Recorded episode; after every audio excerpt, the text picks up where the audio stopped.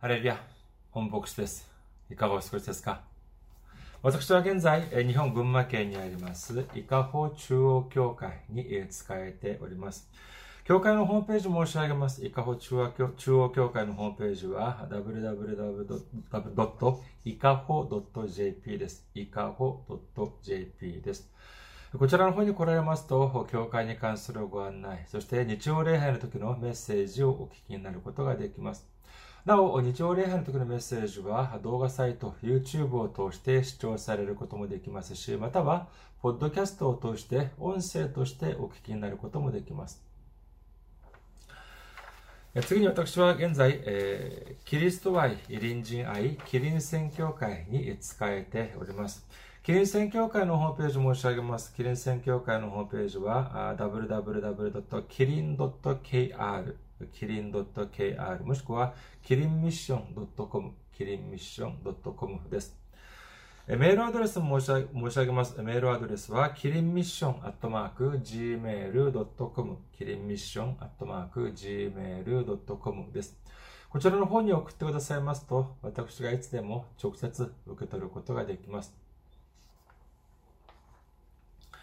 次に、えー先週も選挙支援としてご奉仕してくださった方々がいらっしゃいます。日本に復興をさん、イ・ジンムクさん、イエス様に栄光さん、ヤン・ヘソンさん、そして感謝ですさんが選挙支援としてご奉仕してくださいました。ありがとうございます。本当に、本当に大きな励みになります。イエス様の驚くべき祝福と溢れんばかりの恵みが共におられますよう、お祈りいたします。次に、選挙支援としてご奉仕してくださる方々のためにご案内いたします。まずは日本にある銀行です。群馬銀行です。店番号190、口座番号は1992256です。群馬銀行、店番号190、口座番号は1992256、本村ピルです。次に、ゆうちょ銀行を申し上げます。ゆうちょ銀行は、記号は10450、番号は356-44801、店の番号は048です。ゆうちょ銀行、記号は10450、番号は356-44801、店の番号は048です。本村ビルとなっております。次に、韓国にいらっしゃる方々のためにご案内いたします。これは韓国の銀行です。口座銀行は KB 国民銀行です。KB 国民銀行。口座番号は079-21-0736-251です。KB 国民銀行079-21-0736-251本村ピルであります。私どもの教会はまだ財政的に自立した状態ではありません。皆様のお祈りと宣教支援によって支えられております。皆様のたくさんのお祈り、ご関心、ご参加、ご奉仕、お待ちしております。それでは、今日の御言葉を見ています。今日の御言葉は、ローマ人への手紙12章12節から13節の御言葉です。ローマ人への手紙12章12節から13節お読みいたします。望みを抱いて喜び、苦難に耐え、ひたすら祈りなさい。生徒たちの必要なも、必要を共に満たし、努めて人をもてなしなさい。アメン。ハレルヤ。障害する方はアメンと告白しましょう。アメン。今日は皆様と一緒にローマ人の手紙公開119回目の時間といたしまして、前側の人3、愛の対象というテーマで恵みを分かち合いたいと思います。今日の御言葉は、あまあ、2節でありますけれども、12節のと13節の中で、まず13節から見て、そして最後に12節を見てみることにいたします。まず13節から見てみましょう。ローマ人の手紙12章13節生徒たちの必要を共に満たし、努めて人をもてなしなさい。皆さんはこの御言葉はどうですか？恵みに満ち溢れたあような御言葉というふうに受け取られますか？もしかしたらですね、この御言葉は今まで信仰のある人たちの少なからず、少なからぬ信仰のある人たちにですね、心の負担として感じられてきたのではないかというふうに思います。しかしそれは正しくありません。だからこそ、御言葉をちゃんとしっかり学ばなきゃならないのであります。さあ、まず、この聖句のですね、形式から見てみることにいたします。この13節は2つに分かれています。まず前の部分は生徒たちの必要を共に満たすということ。そして後ろの部分は、部分は努めて人をもてなしな、もてなしなさいということなのであります。さあ、まず前から見てみましょうか。生徒たちの必要を共に満たしというふうに書かれております。ある人がですよ、ある人が皆さんにこの御言葉を持ってきたとしましょう。そしてですね、その皆さんに何て言うかというと、ほら、聖書にはこのように必要を満たすように書かれているではないか。そして、もう一つの聖句も挙げます。マタイの福音書5章42節求める者には与えなさい。借りようとする者に背を向けてはいけません。ほら見なさい。聖書を見てみると、このようにイエス様もおっしゃってるではありませんか。なんていう人。がいたら、この人が言わんとすることは何でありましょうか？まあ、十中八九、これでしょうね。私最近大変です。本当に必要が、に満たしてくれ。満たしてあげなさい。こういう書かれてるでしょう。100万円くらい貸してくれませんか？というふうに皆さんに言ったら、皆さんはどうされますか ?1、聖書の御言葉をしっかり守るために100万円を貸す。2、えー、聖書は聖書で、現実は現実であるから貸さない。3、その他。どうされますか？もう一度申し上げます。さあ、ある人がこのようにですね、聖書の御言葉を持ってきました。そして皆さんに100万円貸してくれ。本当は大変だから100万円貸してくれというふうに言ったとしましょう。まあ、大変だというのが嘘のようには見えません。じゃあどうするか。1、聖書の御言葉を守るために貸す。2、聖書は聖書、現実は現実だから、これ貸さない。3番、その他。まずですね、私たちが気をつけなければならないのはですね、この聖書の御言葉についてですね、これを聖書の御言葉をですね、聖書の中で終えてしまっては、これは何の意味もありません。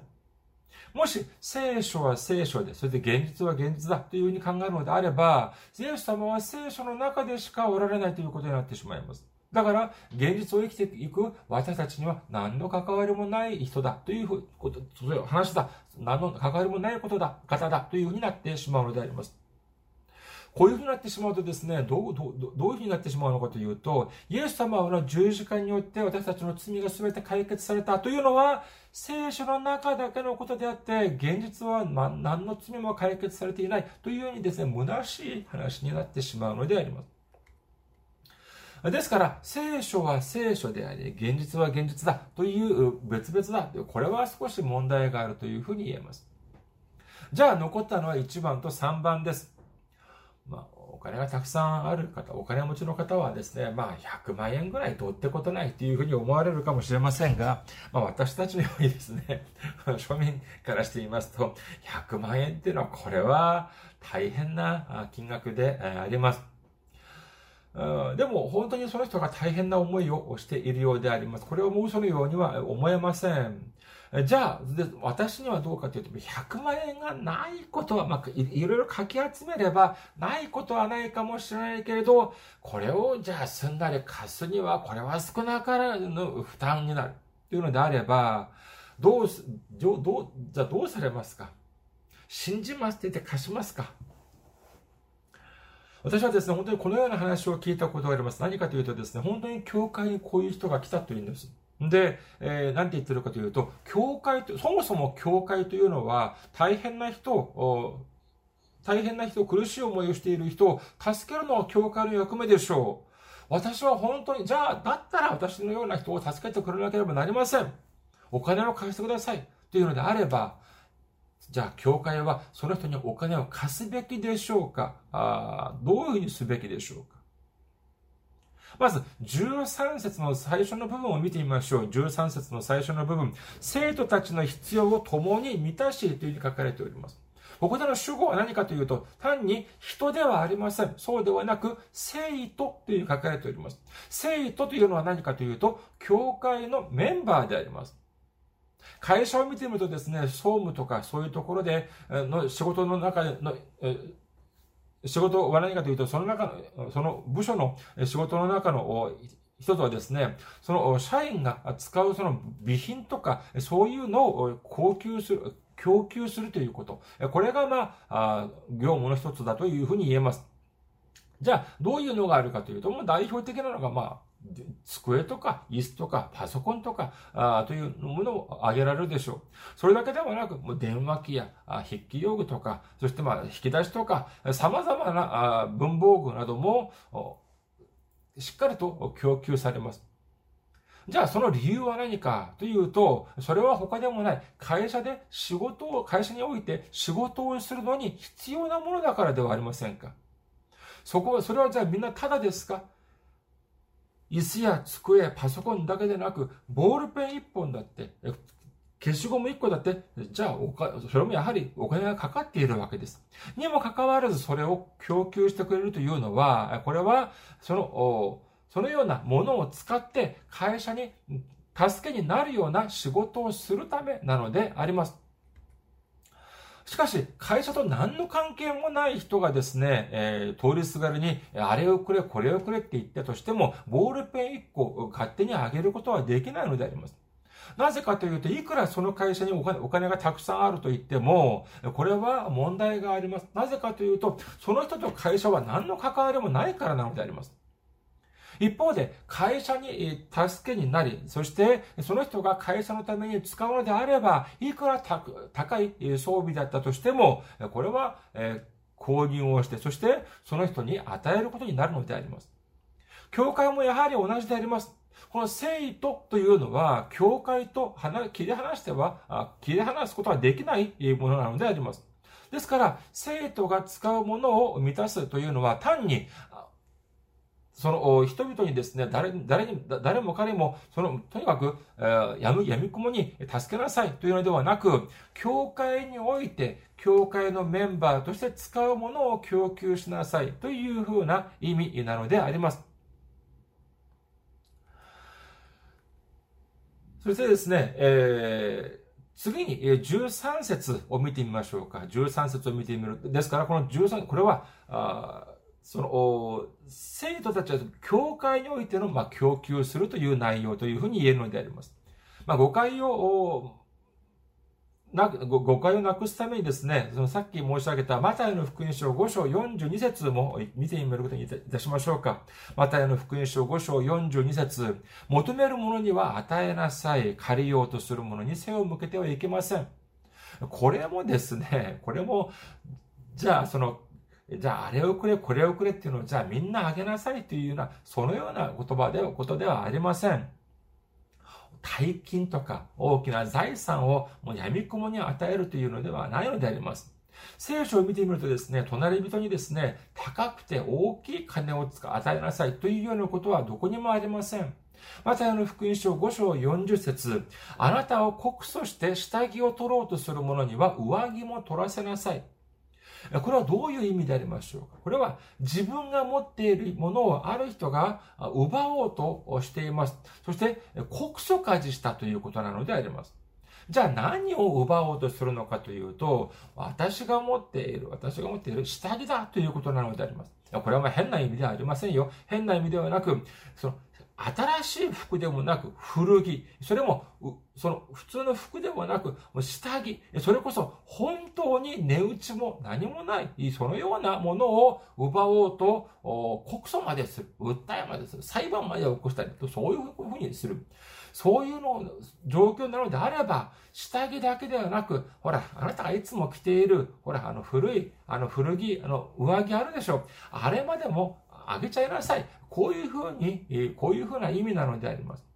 それ以外にも、主はおっしゃいます。マタイの福音書10章42節誠にあなた方に言います。私の弟子だからということで、この小さい者たちの一人に、一杯の冷たい水でも飲ませる人は決して報いを失うことがありません。何を今与えなさいとおっしゃっておりますか？これは冷たい水一杯ということなのであります。だからといって、値打ちのないものを与えなさいという意味ではありません。今、喉が渇いて、本当大変な思いをしている人にとって、大金が必要でしょうか？金銀財宝が必要でしょうか？今、その人には水一杯が必要なのであります。主は、やれよ大金だ、やれ大きな財産だというのではなく、そういう意味で本当に必要なものを与えなさい。こういうふうにおっしゃっているのであります。次、13節の後ろの方を見てみましょうか。努めて人をもてなしなさいというふうに書かれております。皆さんは人をもてなすこと、どうですか？好きですか？私はですね、このようなことを申しに、この、この御言葉にですね、対して結構長い間心の負担を持っていました。何かというとですね、えー、時々メールを受け取ります。何どどんなメールかというと、まあ、韓国からのメールなんですけども、今度日本に行きます。で、えー、日本に行くとですね、その行った時に、伊香保中央教会で、えー、一回、えー、一度め、と礼拝を捧げたいと思っておりますというふうな内容であります。まあ、それだけ見れば本当に感謝なんでありますが、内容を少し読んでいますとですね、どうなってるのかというと、東京に知り合いがいて、今度日本に初めて参ります。で、そのでその時に、伊香保中央教会にいてですね、礼拝を捧げたいということなのであります。で、それでどういうふうに、何ておっしゃるかというと、伊香保中央教会って東京からどれくらいかかりますかっていうような内容なのであります。皆さんのが思うに私はじゃあどうすればいいでしょうかその伊香保中央教会がですね、まあ同じ私たちの教会が同じ東京なのであれば、まあ、可能性はあるでしょう。まあ、いざとなればタクシーで、えー、来られることもできます。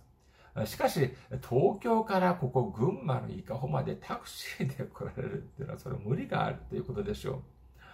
それにですね、この、まあ、私たちの教会のホームページ、先ほど、まあ、ご案内申し上げた、その教会のホームページ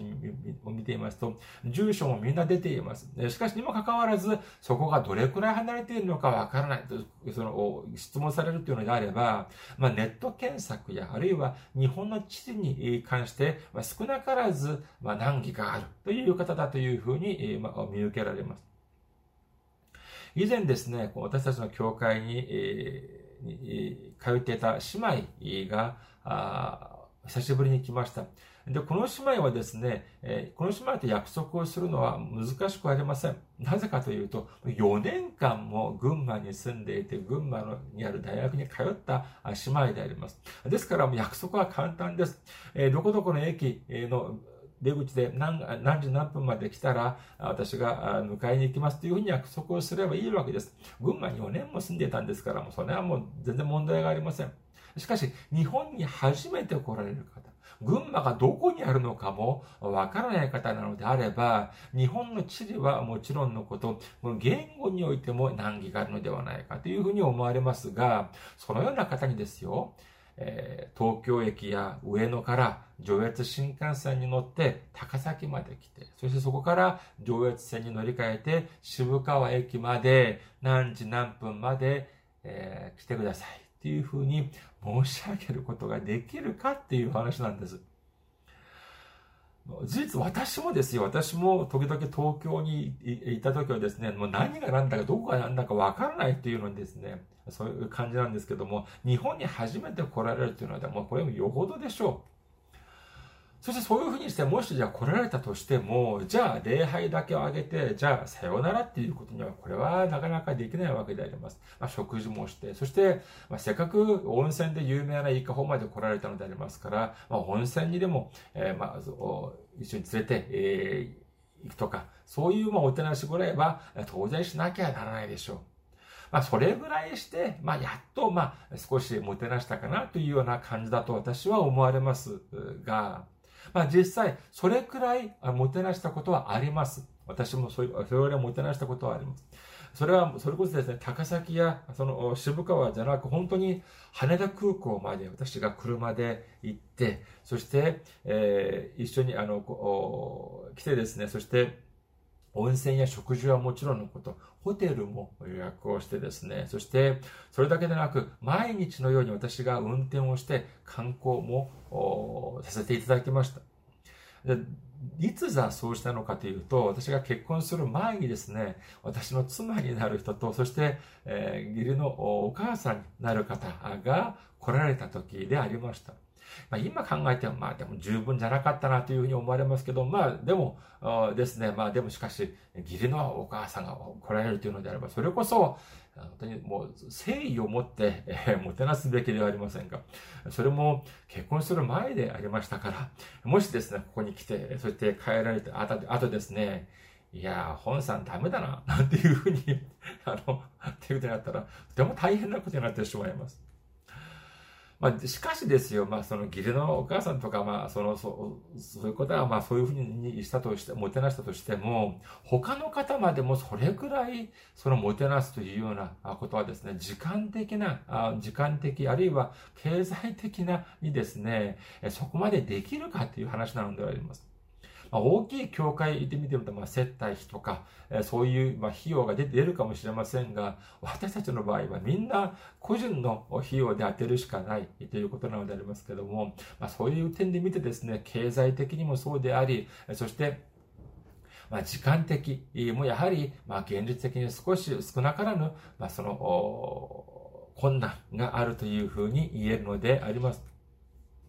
ですからですね、えー、そういうふうに来られるというメールをいただくと、えー、まあ、伊香保中央教会、こういうふうに私は申し上げます。伊香保中央教会の日曜礼拝は午前11時からあります。皆さん、すべての方に開かれております。というふうに、まあ、申し上げているのであります。で、私がですね、こういうふうにするのが、もしかしたらこのもてなすということに反する、聖書の御言葉に反することではないかというふうに思われた。思ったことも事実あるのであります。で、じゃあそれがどうなのかというとですね、やはり答えは聖書にありました。えー、聖書の御言葉を見る前にですね、見てみる前に一つ皆さんに質問をしてみましょうか。誤解なく聞いてみてください。さあ質問します。牧師をもてなすと祝福が受けられますか？受けられませんか？なんてカルト的な 質問だったというふうに、あの、誤解なさらずに、あの、聞いてみてください。あもう一度申し上げますね。さあ、質問します。牧師を、牧師先生をもてなすと祝福を受けますか？受けませんか？この質問に対してですね、いや、牧師をもたらしても祝福は受けられないというふうに答えるのであれば、私は少し悲しくなってしまいます。じゃあ、まあ、今、今、じゃ今ですよ、今同意されないっていうのであれば、あっても、まあ、一応、一応、ま、牧師をもてなせば祝福を受けられるというふうに、まあ、前提をしてみましょう。誤解ないように、あの、後でみんな申し上げますから、一応じゃあそういうふうにしておきましょう。じゃあ、続けて質問します。なぜ牧師をもてなすと祝福を受けられるのでありましょうか？牧師は主のしもべだからですか？主あるいは牧師は神の人だからですか？さあ、聖書の御言葉には、聖書を見てみますと、主はど何ておっしゃっているかというと、ルカの福音書14章12節から14節まで見てみることにいたします。ルカの福音書14章12節から14節イエスはまたご自分を招いてくれた人にもこう話された。昼食や晩餐を振る舞うのなら、友人、兄弟、親族、近所の、近所の金持ちなどを呼んではいけません。彼らがあなたを招いてお返しすることがないようにするためです。食事の振る舞いをするときには、貧しい人たち、体の不自由な人たち、足の不自由な人たち、目の見えない人たちを招きなさい。その人たちはお返しができないので、あなたは幸いです。あなたは義人の復活の時にお返しを受けるのです。というふうにおっしゃっております。主は、あこの御言葉の中でどのような人をもてなしなさいというふうにおっしゃっております。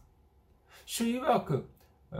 貧しい人たち、体の不自由な人たち、足の不自由な人たち、目の見えない人たちをもてなさなもてなしなさいというふうにおっしゃっております。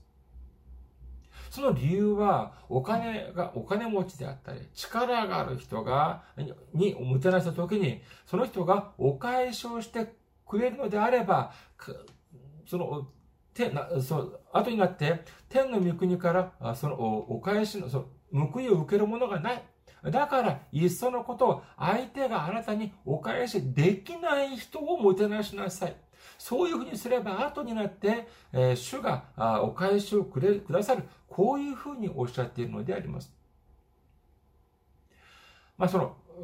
韓国、韓国を見ていますとですね、まあ、日本もそうですからね、その賄賂なのかどうかあというのを、まあ、区別する基準が何かというと、対価性というのがあります。対価性というのは何かというと、つまり見返りがあったかどうかによって、これが賄賂か賄賂じゃないのかということなのであります。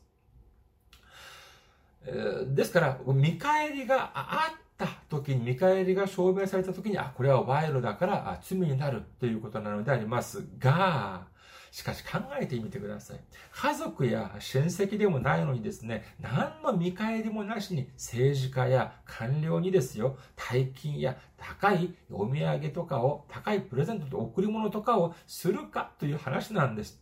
ただ、それが、えー短期的には具体的にはなくとも、結局は自分の見返りを期待して、そのようなものを貢ぐのでは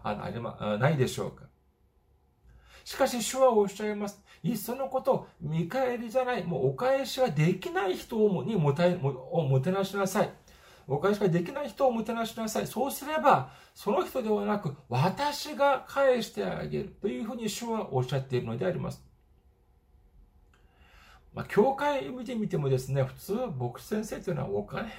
というのが、その、牧師先生にお金とか、その贈り物をたくさんして、何か見返りを受ける。いや、そういうことは、とても、あまり、そういう場合はないのではないかというふうに思われます。待って、牧師先生がですよ、お金を貸してあげたりしますか？あるいは世俗的な権力によって問題を解決しますか？そういう場合はほとんどないというふうに言えます。そういうことはできないのであります。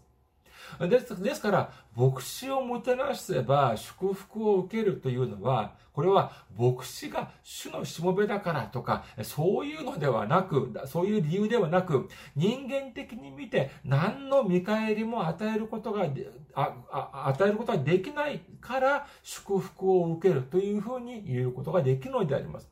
これは当然牧師に限ったことではありません。私たちが本当にもてなさなければならないという人は、財力や権力があって、自分に人間的な見返りをくれる、そういう人ではなく、むしろ自分には何の人間的な見返りをくれなさそうな人、そのような隣人を本当に、えー、もてなした時に、他ではない主が大きな祝福をと、祝福として返してくださるということを信じる皆様であることをお祈りいたします。これは本当に私の証でありますけれども、2015年、私が日本に来てですね、この教会に来てみたらですね、生徒の方が何人おられたか、2人いらっしゃいました。うちの両親除いてですよ。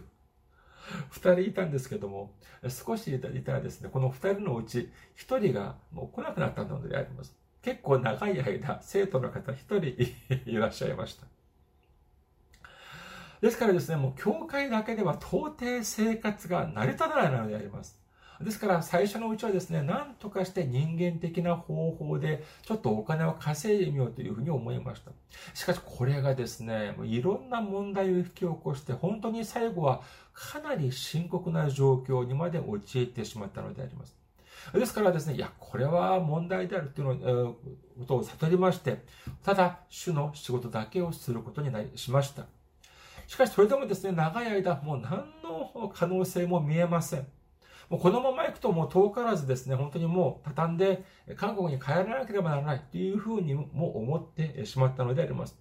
韓国ではどんな仕事でもできますけれども、日本で私は宗教ビザビザしかありませんから、宗教に関する仕事しかできないのであります。伝道用紙も作ってですね、教会の周りに配ったりもしました。しかし、いかんせん人があまり、私たちの教会の周りあまり人がいないんです。で、団地はある、まあ少しまありますけども、それ以外は本当にもうポツンポツンと家があるだけなのであります。そして、えー、まあ、ほとんどの方がご高齢、まあ、高齢者でありましたので、私がですね、ある方に言ったらですね、その、高齢の方だっただったんですけども、この伝道用紙、教会の伝道用紙をお渡ししたらですね、ああ、私はじゃあ死ぬ時が近くなったからこんなものを渡すのか、なんていうようなことを言われたりもしました。で、こういうふうにしてみると、これ、よもしたら誤解を招いてしまうようなこともないとも限らないなということになってしまいました。だからどうしたのかというと、もう動画を、動画をこのように撮影してですね、そして日曜礼拝の時に、えー、お伝えしたメッセージを撮影してインターネットに上げて、そして日本や韓国をはじめて全、はじめ全世界にメールを送ることにしたのであります。これは確固たる希望があったからではありません。そして、その、このような過程においてですね、本当に、えー、本当にまあ厳しい あの、本当にあの、いろんな、あの、ことも、あの、聞いたりしました。様々なことを言われたりもしました。にもかかわらず、メールを送り続けた理由は何かというとですね、他に方法がなかったからであります。食べていくためには何の方方法がない。これはもう唯一の選択肢でありました。しかし、ある日からですね、少しずつ宣教支援をしてくださる方々が出てきました。本当にこれは不思議でした。一度もお会いしたことがないにもかかわらず支援をしてくださる方。これはもう感謝を通り越して驚きであります。ある方はですよ、ある方は、その週にはですね、選挙支援をしてくださる方がおられませんでしたということを聞いてですね、韓国の方なんですけども、その、その日のうちに銀行に行ってですよ、そして高い手数料まで払ってまでも、日本の銀行に送金してくださった、そういう方もいらっしゃいます。これはもう感動以外の何者でもないのであります。このようなことを経験するとですね、どういうことになるのかというと、ちょっと妙な話かもしれませんが、本当に聖書が信じられる、聖書を信じ、え、聖書が信じるようになるのであります。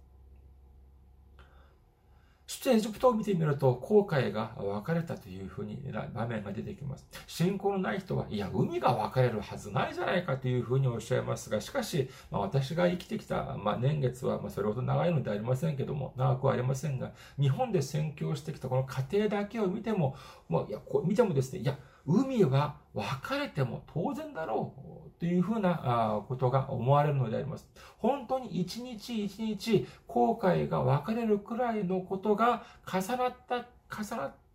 てきたからこそ、今私もまだこのように放出ができているわけなのであります。それに、イスラエルの民たちが荒野において40年もの間、天から、空から降ってくるマナーを食べたというふうに書かれておりますけれども、その理由は人間の努力ではなく、神様だけを見つめるためにだというふうなことでありますけれども、本当に私の状況がそれなのであります。教会においてですね、伊香保中央教会で謝礼を受ける、その状況でもありません。謝礼を受け取っておりません。にじゃだからといって 財産があるわけでもありません。荒野においての生活のようにですね、本当に一日一日が、一日もマナーが降らなかったら、本当に大変なことになってしまう。本当にそのような状況が私の今の状況にあるにもかかわらず、ここまで来れたというのは、皆、本当にマナーのような支援の、一つ一つの支援のおかげなのであります。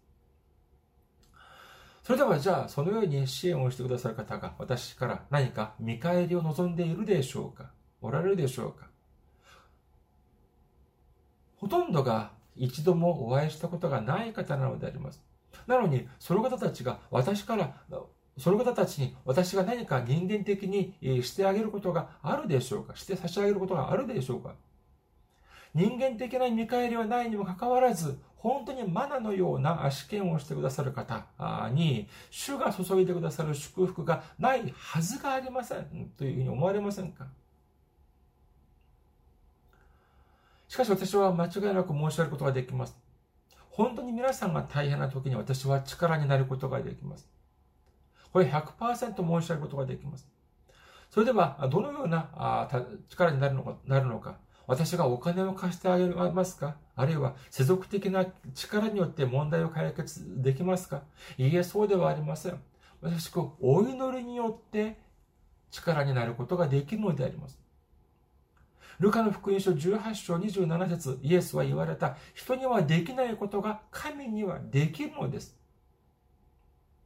牧師や教会にですね、世俗的な助けを求めるというのはまるで弁護士に行ってですね、手術をしてくれと頼むような、